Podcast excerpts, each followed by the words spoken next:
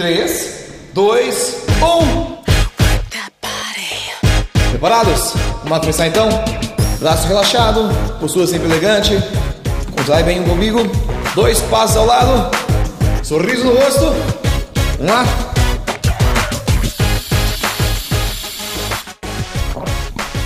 Bebemos um copo de água e comemos uma refeição completa com verduras e frutas.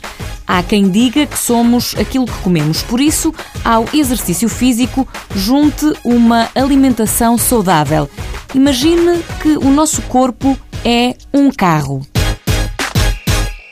Se precisa de 20 litros de gasolina para andar 100 km, o nosso corpo funciona exatamente da mesma forma. Ou seja, se a pessoa tem um dispêndio calórico diário de 3 mil calorias, se ingerir 2 mil, à partida vai perder peso. Se ingerir 3.500, à partida vai aumentar o peso.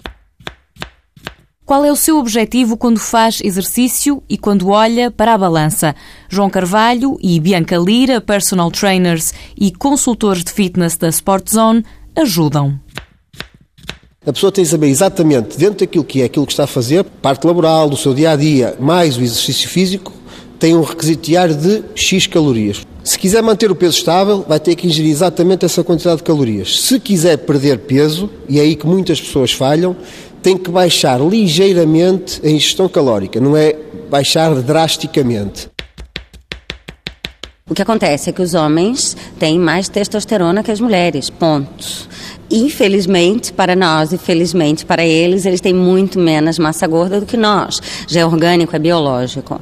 Então, falando de treino e falando de perder, imagine, massa gorda, um homem tem mais facilidade sim. Enquanto ao treino, ele vai ter uma suplementação, uma alimentação um bocadinho diferente do que as mulheres. E a mulher, se for o caso de uma perda de massa gorda, vai ter que se restringir, por assim dizer, em vários aspectos alimentares, com certeza. Mesmo porque o treino é feito de uma forma diferente. Porque o próprio objetivo dos homens e das mulheres, na totalidade, não é? generalizando um pouco, é diferente. Para os homens e para as mulheres. Se querem perder peso, o Daniel Branco, nutricionista, junta alguns alimentos ao carrinho de compras tudo aquilo que é um alimento com baixa densidade energética, ou seja, que apresente bastante volume e menos energia, e aqui estamos a falar de hortícolas, e algumas frutas também. Beber bastante água, no fundo o objetivo é dar uma distensão gástrica para sinalizar o cérebro que está saciado. E portanto aí é, é muito uma gestão de apetite para conseguirmos estar bem e passar bem sem uma necessidade contínua de estar a comer. E se quer ganhar? Vai ter que aumentar ligeiramente a ingestão calórica diária, portanto, mas tem que se partir sempre de valores que dependem de pessoa para pessoa, depende da estatura, daquilo que está a fazer diariamente, do seu estilo de vida fora do ginásio. Portanto, há cálculos que têm que ser feitos para os resultados aparecerem de uma forma coerente. Nesse caso, coma alimentos com alta densidade energética. Isso, sublinha Daniel Branco, não significa comer tudo. Algumas estratégias passam pelo consumo de, de frutos secos, né, amêndoas, nozes, pinhões, eh, amendoins Passa também pelo aumento do consumo de arroz, de massa, de batata, ou de quinoa, feijão, grão, lentilhas, por aí fora. Ou seja, introduzir sempre aqueles que são mais energéticos. E evidentemente que nós queremos muscular, não queremos o engordar normalmente, e por isso é importante considerar sempre em todas as refeições ou um produto lácteo como iogurte, como leite ou queijo, ou então de carne ou de peixe ou ovos que façam com que o conteúdo proteico esteja também presente.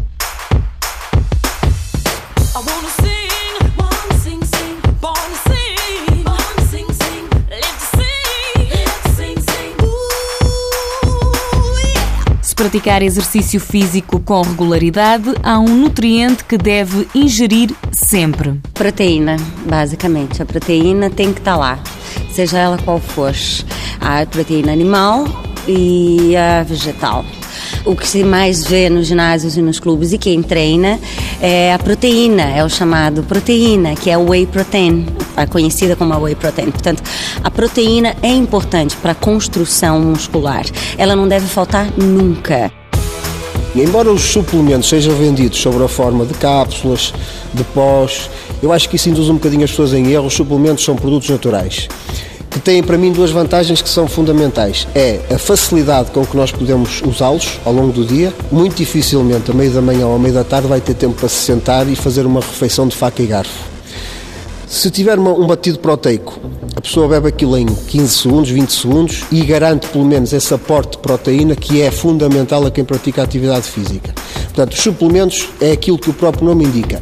É um suplemento àquilo que é a base, que é a alimentação tradicional. Os suplementos não são medicamentos, ainda assim, antes de tomar, convém aconselhar-se com um nutricionista. A suplementação entra onde a alimentação não chega. A base é sempre uma alimentação adequada e estruturada ao longo do dia.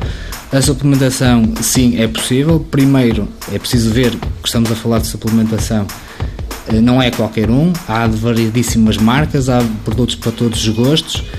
Há alegações nutricionais que deixam a desejar e, portanto, às vezes dizem aquilo que uma pessoa quer ouvir e não aquilo que é uma evidência científica, pelo menos que me conquistam a mim e a muitos profissionais é importante que toda essa toma de uma suplementação seja baseada de acordo com o treino e com o plano alimentar que a pessoa tem e que seja feito por um profissional de saúde que saiba o que está a fazer. Já falamos de comida.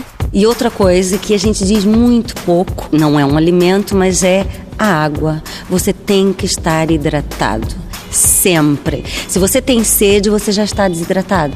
Você não pode beber água apenas quando tem sede. E eu digo não só água. Hoje em dia vê-se muito aquelas águas frutadas ou águas detox. Tudo isso é válido, tudo isso é muito bom.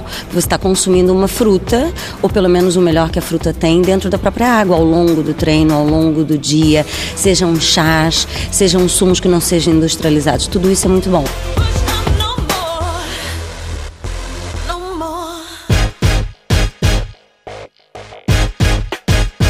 Recomendação Sport Zone. Ana Sapinto, diretora da Unidade de Negócio Fitness. A Sport Zone, tal como o João e a Bianca disseram há pouco, os nossos consultores de fitness, aconselha também que o consumo de alimentação desportiva seja sempre associada à prática do exercício físico e em função do tipo de utilização de cada suplemento.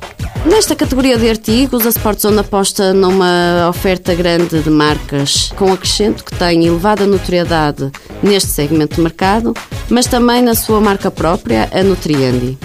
Em 2015, baixamos ainda mais os preços da marca Nutriendi e convidamos todos os nossos clientes que ainda não a conhecem a experimentar os suplementos alimentares desta marca. Mais um treino feito. Muito obrigado, pessoal, e até a próxima.